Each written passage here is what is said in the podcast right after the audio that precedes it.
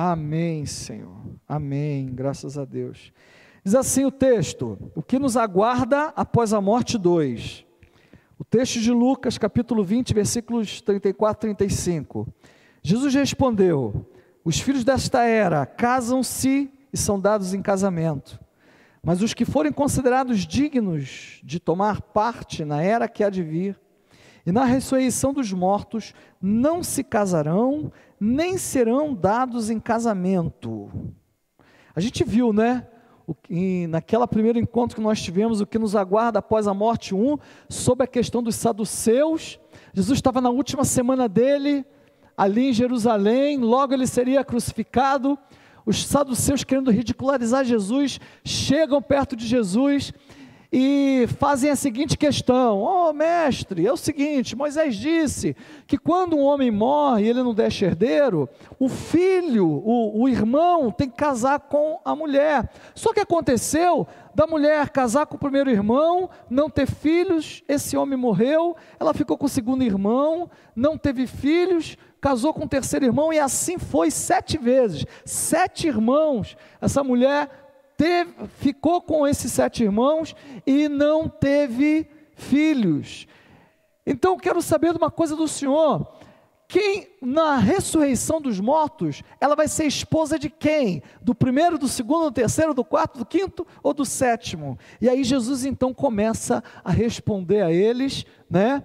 Eles fizeram aquilo para ridicularizar Jesus, mas Jesus então apresenta a palavra para a gente que hoje estamos aqui falando e ele fala de coisas eternas, ele fala sobre a ressurreição dos mortos, ele fala sobre a realidade que nós temos após a morte, e ele vai esclarecendo isso é, para a gente. Então, a partir daquela pergunta, Jesus vai explicando tudo isso.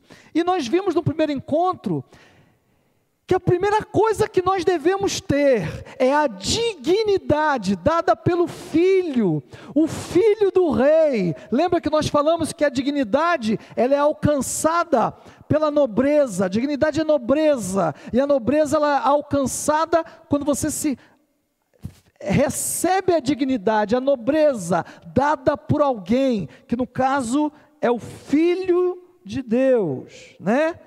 Para quem perdeu, está lá, Uh, no nosso site, eu vou deixar para quem está assistindo, vou deixar o card, né, também da primeira mensagem aqui no, te, no, no, nesse vídeo, tá?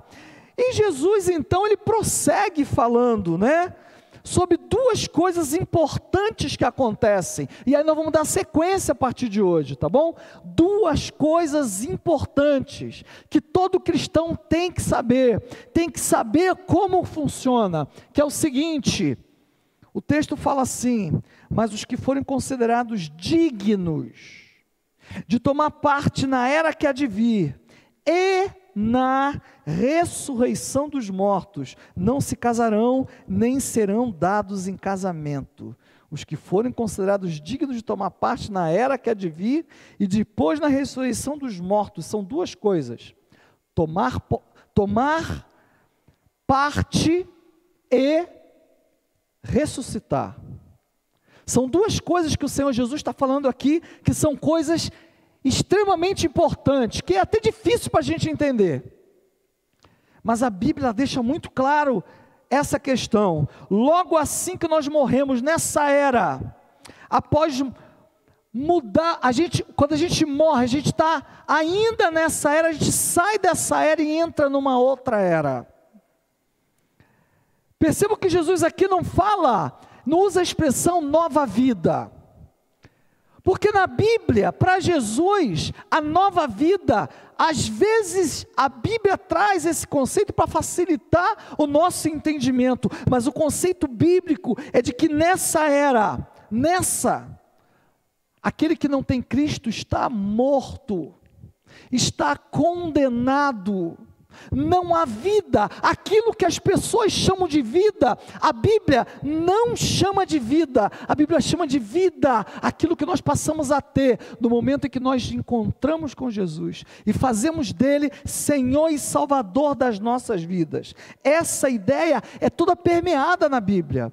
Você tem o texto clássico, né? Porque Deus tanto amou o mundo que deu o seu Filho unigênito para que todo aquele que nele crê não pereça, mas tenha vida.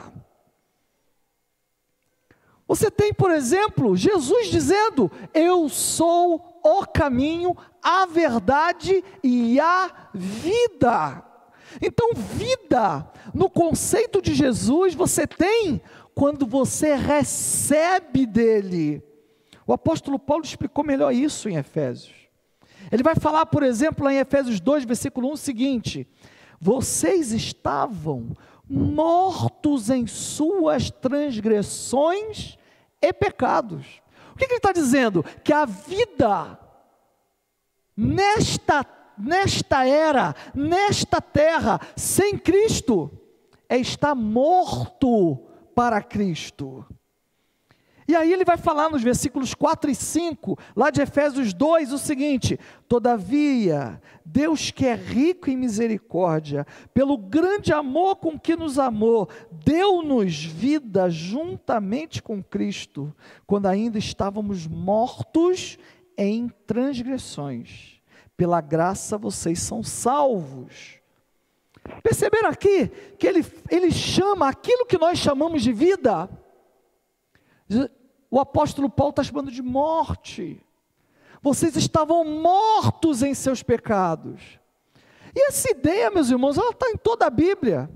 Quando, por exemplo, Jesus se encontra com Nicodemos lá no João capítulo 3, ele fala assim: olha, é, é necessário nascer de novo. Por quê?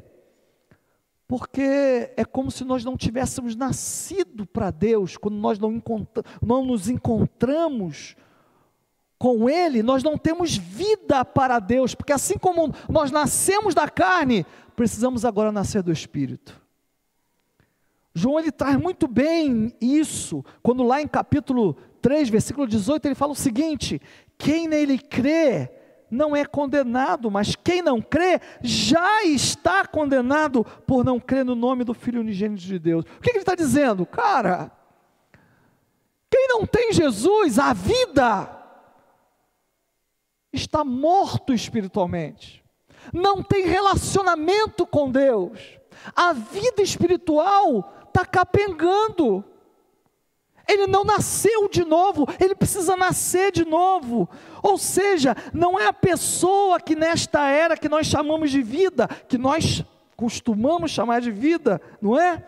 Que ela vai ser condenada. A Bíblia diz que esta vida sem Deus já é uma vida de condenação. É uma vida que nós vagamos condenados. Mas quando a gente se encontra com Cristo, a gente passa a viver uma nova era. Mas essa nova era, ela tem etapas, meus irmãos. Você aceitou a Cristo, nós vimos no primeiro encontro, que Cristo é o ingresso. Cristo é o que nos confere a dignidade para vivermos a nova era. Mas essa nova era, ela tem etapas. Então, a nova era inicia quando nós aceitamos a Cristo mas, assim como o povo de Israel saiu do Egito, e saindo do Egito, come, ele começou a caminhar em direção a Canaã. E no Egito passava pelo deserto, e passava por dificuldades, e passava por lutas, até poder chegar em Canaã. A nossa vida com Jesus, ela é, faz exatamente assim. É uma etapa que a gente começa andando. A morte é simplesmente para nós cristãos o momento em que o cristão passa a viver exclusivamente na nova era, mas a vida na nova era já começa aqui. É como se estivéssemos num deserto.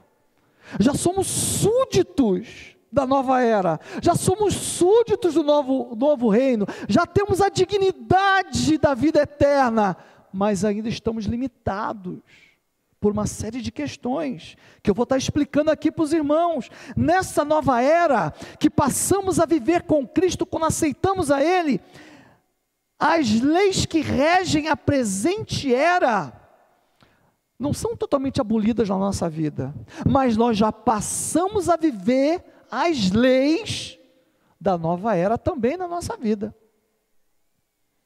E é isso que Jesus quer dizer quando ele fala. Aí vamos voltar para o versículo que nós começamos.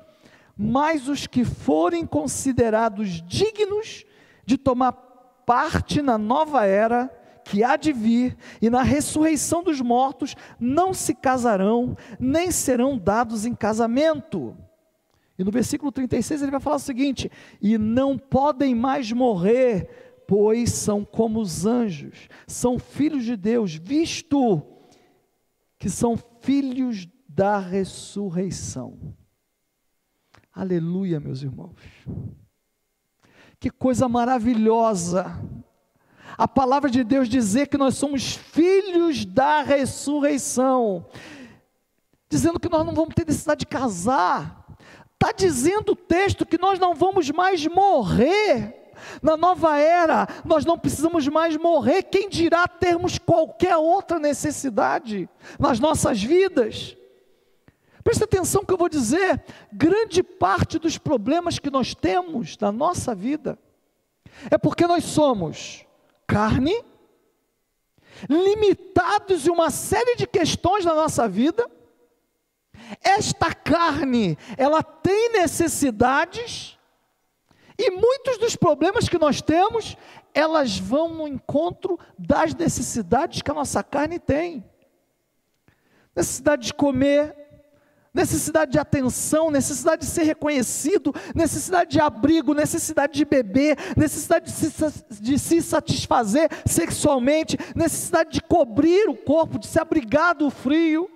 São muitas as necessidades que nós temos, e juntamente com isso, todas as necessidades que nós temos, que são naturais, elas são influenciadas pelo pecado, e aí, a necessidade que nós temos de comer para matar a fome, pode gerar a necessidade de comer para matar uma ansiedade pode virar uma necessidade de comer para aquietar uma preocupação que nós temos.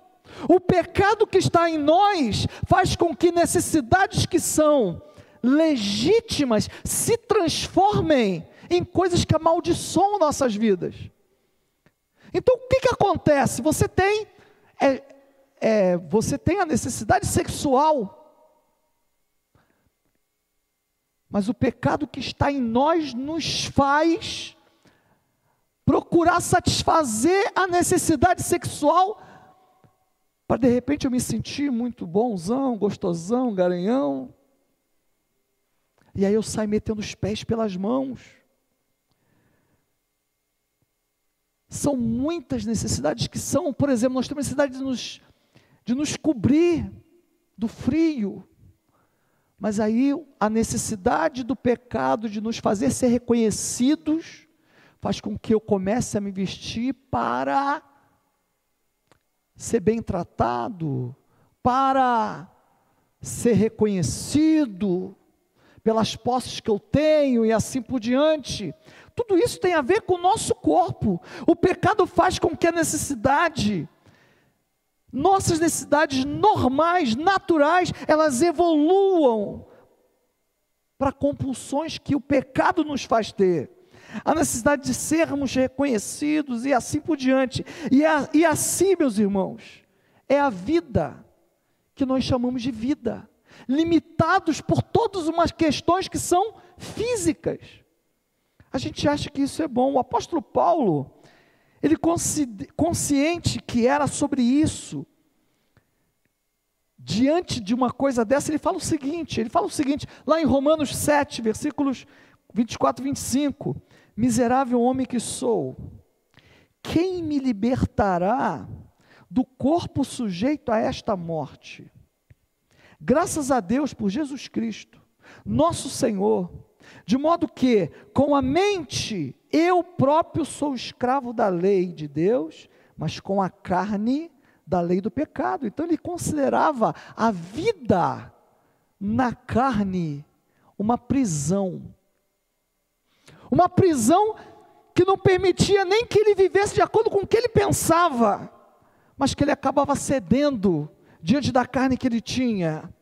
Ou seja, viver nessa era, meu irmão, com este corpo que nós temos, é ser escravo dos desejos deste corpo. Isso é tão sério que este corpo caído que nós temos, e aí eu estou falando coisas que são profundamente espirituais para você entender. Esse corpo caído, cheio de necessidades e cheio de limitações, ele só tem como viver alguma coisa da parte de Deus se o Espírito Santo vier habitar nele, para dar condições a ele de viver alguma coisa que seja de Deus. E aí você começa a entender o porquê, a importância da profecia que dizia que o Espírito Santo seria derramado sobre toda a carne. Por quê? Porque a carne é fraca e é o Espírito que pode te dar vida, meu irmão. Este corpo que valorizamos tanto é o corpo limitado, é um corpo incapaz de viver toda a plenitude da, da glória de Deus. E isso é importante nós entendermos, porque nem todos os milagres que nós poderíamos viver, nós vamos viver por causa da limitação do nosso corpo. Nem todas as bênçãos que nós poderíamos viver, e tanto é verdade, que uma hora nós vamos morrer o maior pregador da, da, da prosperidade, o maior pregador da cura, o maior pregador, vai morrer. E por que, que ele vai morrer? Porque nós precisamos nos livrar desse corpo. Por isso que Paulo diz que a morte para ele era lucro. Porque ele sabia que muitas coisas que ele precisava viver da parte de Deus era impossível com este corpo. Por isso é que Jesus ressuscita e vai para a nova era e diz que de lá enviaria o Espírito Santo. Nós só temos condições de viver uma vida com Deus nessa terra se o Espírito Santo habitar em nós. É por isso que a palavra de Deus fala que a gente tem que procurar nos encher do Espírito. Porque se quanto mais cheios estivermos do Espírito, mais conectados com Deus estaremos. Quanto menos cheios do Espírito, mais conduzidos pela carne nós seremos. E é daí que vem a necessidade de nós nos tornarmos um templo do Espírito Santo. 1 Coríntios capítulo 6, versículos 19 e 20 fala assim: Acaso não sabem que o corpo de vocês é santuário do Espírito Santo? que habita em vocês, que lhes foi dado por Deus e que vocês não são de si mesmos, vocês foram comprados por alto preço, portanto, glorifiquem a Deus com o corpo de vocês. Essa linguagem de Paulo era a linguagem que era uma linguagem corrente no, no, no Império Romano, porque no Império Romano, essa questão de comprados era porque tinha escravos. Então um senhor tinha um escravo, o outro chegava e comprava dele o escravo, ele passava a ter outro senhor. Ah, ele não era mais aquele senhor dele porque ele vendeu. De quem você era comprado, você era senhor. O que, que o apóstolo Paulo está falando aqui? Meu irmão, foi Cristo que comprou teu corpo para habitar nele e fazer nele morada do espírito dele, para que você tivesse condições de viver com ele já nesta era. Porque a plenitude do poder de Deus, a totalidade é só na próxima era. Mas atenção, meus irmãos, tem gente que lê esse texto e pensa que nós fomos comprados de Satanás. Não. O texto diz que nós fomos comprados da nossa carne, do poder da nossa carne, do poder do, da queda da nossa carne, comprados para que Ele fizesse habitar em nós o Espírito Santo. Presta atenção, não existe cristão sem que o Espírito Santo habite nele. Não há cristão verdadeiro, pode ter cristão nominal, mas cristão verdadeiro, servo de Cristo, sem habitar o Espírito Santo nele, não tem como ele viver nada da parte de Deus. Nessa nova etapa, que é quando nós tomamos assento completamente na nova é na nova era, que é quando nós partimos dessa vida e vamos para a vida verdadeira. Nós teremos um novo corpo. Isso são coisas que a gente evita ficar pensando, né? Porque é difícil da gente entender. Mas eu quero mostrar para vocês a necessidade que nós temos de receber esse novo corpo. Mas embora nós assim que vamos, não recebemos o nosso corpo logo de imediato, eu vou explicar por quê. Só o fato de nós nos livrarmos deste corpo já é uma grande vantagem, porque nós nos livramos daquilo que nos escraviza. Imagina uma realidade, meu querido, sem a necessidade de você ter que se cobrir, sem a necessidade de você, de você ter que, algum desejo que você tenha que satisfazer, sem a necessidade de ter que lutar para manter ele vivo, sem a necessidade de um monte de coisas. Isso já é uma grande vantagem, uma realidade na qual nós não precisamos mais disputar espaços e que todos verão a glória de Deus. E é daí que vem a necessidade que muitos cristãos não conseguem entender por que, que eu tenho que ressuscitar se eu já tenho uma nova vida. A ressurreição é justamente para que você receba um novo corpo da parte de Deus. Então há uma necessidade. E aí eu quero falar sobre a necessidade da ressurreição. Porque uma hora, quando nós deixamos essa vida, e a gente deixa de habitar esse corpo, o trabalho de Deus ainda não está completo. Porque um ser humano sem corpo, é um ser humano incompleto. Nós precisamos receber um corpo da parte de Deus, uma nova morada. E como que é este corpo? De que maneira esse corpo ele se manifesta? Como que ele é? Nós não temos uma descrição visual dele na Bíblia. Mas nós temos o relato das propriedades que esse corpo tem, das características que esse corpo tem. E a Bíblia garante que é um corpo que é maravilhoso. Assim como não é possível eu me vestir sem tirar a roupa que eu tinha, eu tenho que tirar a roupa para vestir a nova roupa. Da mesma forma, será assim com o corpo espiritual que nós recebemos, sem tirar este corpo este corpo. Não tem como eu receber o novo corpo. E aí, não aqui, ó. Aqui. 1 Coríntios capítulo 15, versículo 35, o apóstolo Paulo vai falar aqui nesse capítulo como seria esse novo corpo. Ele vai falar o seguinte: mas alguém pode perguntar, como ressuscitam os mortos? Com que espécie de corpo virão? Insensato. O que você semeia não nasce a não ser que morra. Quando você semeia, não semeia o corpo que virá a ser, mas apenas uma simples semente, como de trigo ou de alguma outra coisa. Mas Deus lhe dá um corpo como determinou, e a cada espécie de semente dá seu corpo apropriado.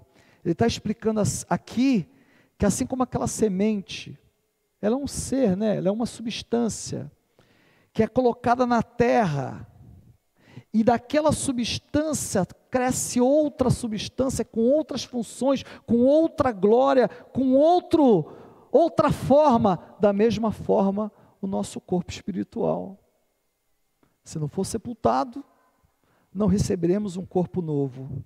Paulo descreve esse corpo como algo que é glorioso, que é muito superior ao corpo terreno. Ele vai falar no versículo 39 assim, ó: "Nem toda carne é a mesma, Os homens têm uma espécie de carne, os animais têm outra, as aves têm outra, ele está explicando, os peixes têm outra. Ele está falando assim, que até no, no campo terreno, a matéria, o corpo é diferente um do outro, quanto mais aquele que é espiritual. E aí ele vai continuar dizendo: há corpos que são celestes e há também corpos terrestres, mas o esplendor dos corpos celestes é um, o dos corpos terrestres é outro.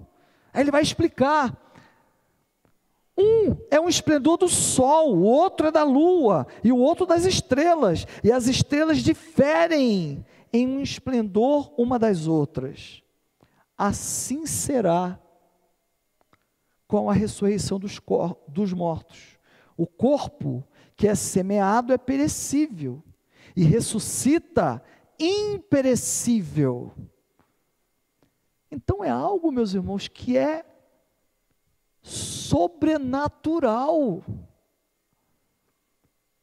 Porque todos nós cristãos entendemos muito bem que nós temos a vida além desta vida, a vida que é eterna, mas a gente não entende muito bem a necessidade do porquê que nós precisamos receber um novo corpo.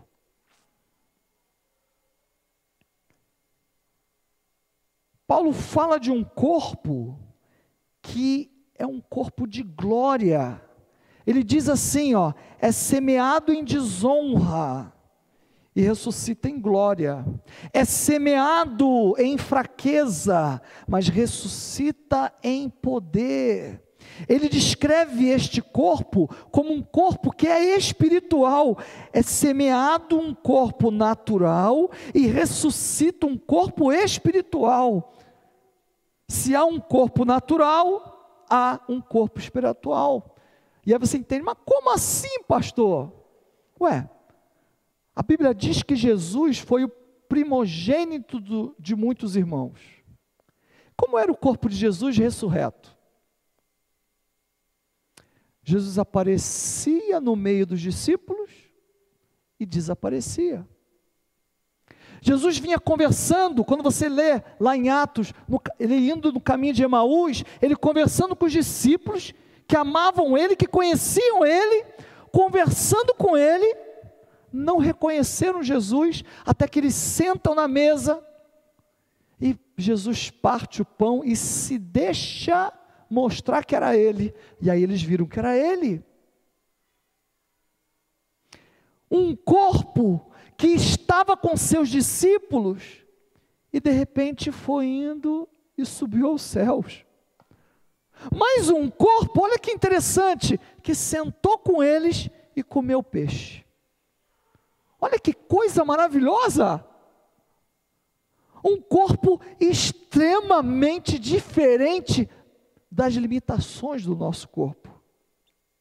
Um corpo que é dominado pelo espírito e não pela carne, porque nesta vida, nisso que nós chamamos de vida, nós cristãos precisamos aprender a ser guiados pelo Espírito, o mesmo Espírito que veio habitar em nós, um corpo que é vivificado pelo Espírito. E lá, 1 Coríntios capítulo 15, versículo 45, o apóstolo Paulo fala: assim está escrito: o primeiro homem, Adão, tornou-se um ser vivente, o último Adão espírito vivificante. Sabe aquela história que falam que você precisa morrer, nascer, morrer, nascer, e você vai se aperfeiçoando até que você vira um espírito de luz? Na Bíblia não tem nada disso. Isso aí são coisas que as pessoas inventam, tradições religiosas inventam. O cristão verdadeiro segue a palavra de Deus e na palavra de Deus diz que nós receberemos um outro corpo. Um corpo glorificado, um corpo que não adoece, um corpo que não morre, um corpo que não é limitado, um corpo que é glorioso, um corpo que se parece com o corpo dos seres celestiais. Ele fala assim: os que são da terra são semelhantes ao homem terreno. Os que são do céu ao homem celestial. Assim como tivemos a imagem do homem terreno, teremos também a imagem de um homem celestial. Amém, meus irmãos? Estão entendendo isso aqui? Então, os feinhos tenham esperança. Tenham esperança. Porque nós vamos receber um corpo que é maravilhoso. Logo assim que a gente morre, não, mas no dia da ressurreição dos mortos. Não tem como sangue e carne usufruírem, meus irmãos, de toda a bênção e da presença de Deus, e é por isso que nós precisamos de um outro corpo. E é por isso que nós sofremos. Tudo que o povo de Israel viveu simboliza aquilo que nós vivemos. Saíram do Egito, tinham a promessa de Deus, já tinham sido libertos, mas tiveram que passar pelo deserto, sofrer. 1 Coríntios capítulo 15, versículo 50 fala assim: "Irmãos, eu lhes declaro que carne e sangue não podem herdar o reino de Deus, nem o que é perecível pode herdar o que é imperecível." E o texto segue falando de muitas coisas sobre o corpo celestial. Na prática, para você entender um pouco mais, receberemos o mesmo corpo que Cristo recebeu em sua ressurreição. O mesmo corpo. Romanos capítulo 8, versículo 29, o apóstolo Paulo fala assim: Pois aqueles que de antemão conheceu, também os predestinou para serem conformes a imagem de seu filho, a fim de que ele seja o primogênito entre muitos irmãos. Jesus foi o primeiro entre muitos irmãos, por isso o texto diz para eles serem conformes à imagem. Sabe quando no texto lá de Gênesis fala que o Senhor nos fez a imagem e semelhança dele? Sabe? Só que nós perdemos essa imagem quando nós, quando o pecado entrou no mundo.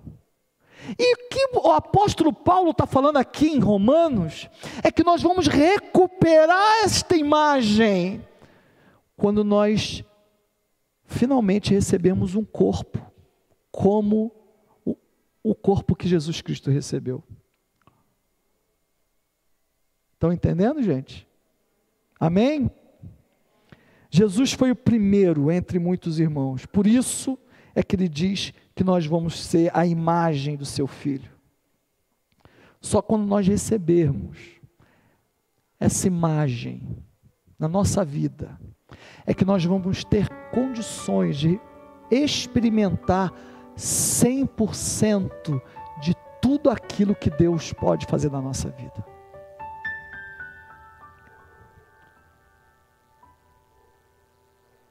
Lá no Egito, um cordeiro morreu, para que eles aspergissem o sangue nas portas.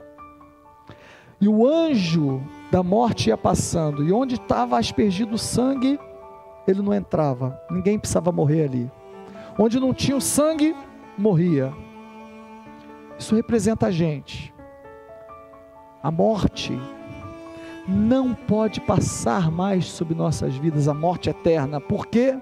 porque o sangue de Jesus está aspergido sobre todo aquele que tornou o Senhor Jesus Senhor e Salvador da sua vida. Só que ao mesmo tempo que nós recebemos essa bênção, nós não podemos usufruir 100% de todas as bênçãos de Deus na nossa vida, embora já começamos a experimentar essas bênçãos. Quantos aqui já receberam bênçãos de Deus? Levanta a mão. Foram boas essas bênçãos? As bênçãos foram boas, fala em amém. Agora imagina quando nós puder, pudermos receber 100% de tudo. Vocês viram aqui o texto que fala como pode aquilo que é perecível receber aquilo que é imperecível? Nenhum de nós pode receber 100%. O Senhor tem uma vida eterna preparada para você, meu irmão. Você que aceitou a Cristo, e é por isso que você precisa ressuscitar. E é apóstolo Paulo diz que a morte para ele era lucro. A morte para todo cristão é lucro. Você não precisa ter medo de morrer. Você não precisa querer morrer já. Não precisa temer a morte. Sabe, quando vem aquele medo, tem gente que tem medo de morrer e pensa nisso o tempo todo e fica desesperado. Meu irmão, você não precisa temer a morte. Se entregue para Jesus.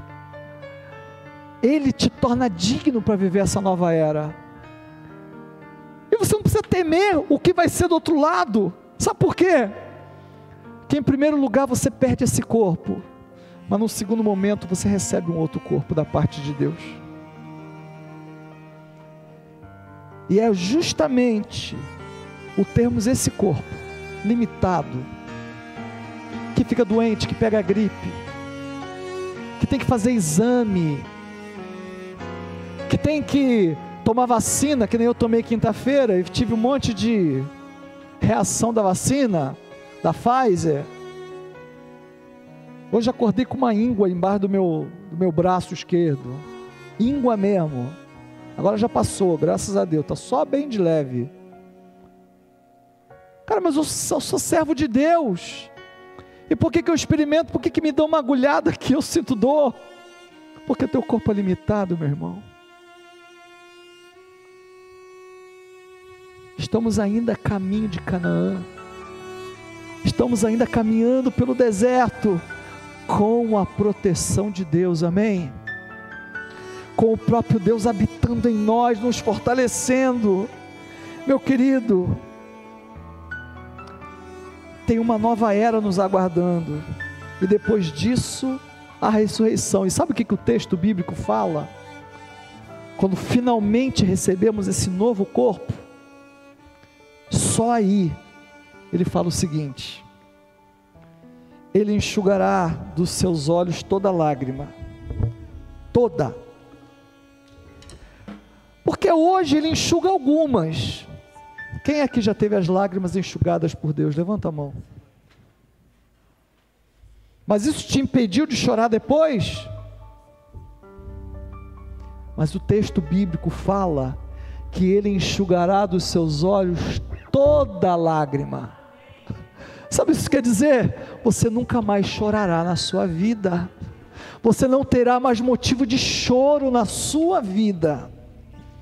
Não haverá mais morte. Sabe o luto que você teve? É o ente querido que você perdeu.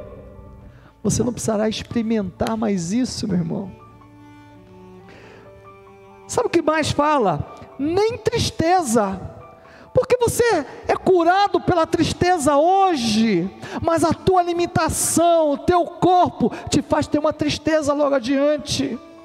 E que você tem que buscar de novo ao Senhor para Ele te curar dessa tristeza. Mas o dia que nós recebemos o novo corpo, não haverá mais tristeza, nem choro, nem dor, meu irmão.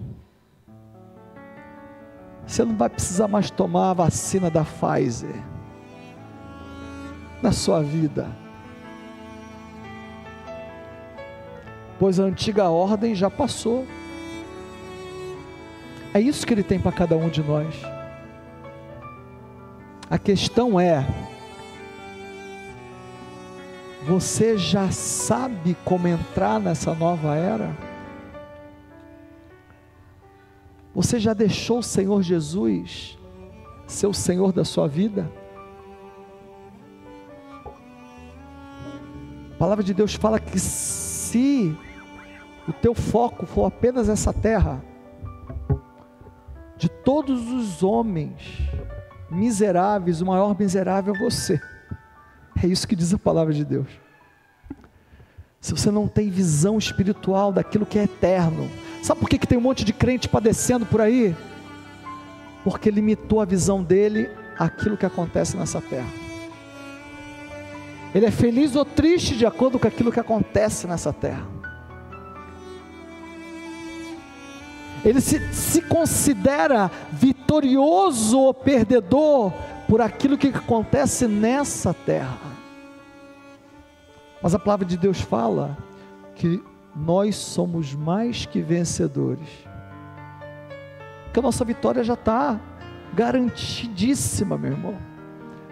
Sabe quando o Senhor Jesus fala que foi preparar muitas moradas? Saiba que uma dessas moradas é sua, é o seu corpo que você vai receber. Amém? Moradas. Não se preocupe, apenas confie em Cristo. Vamos ficar em pé?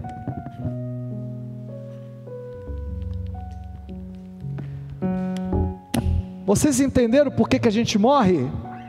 Amém? Vocês entenderam por que, que a gente tem que ressuscitar e receber o um novo corpo? Amém? Ficou claro para vocês? E vocês entenderam que a obra de Deus só vai estar completa quando finalmente nós recebemos esse novo corpo? Entenderam? Amém? Amém.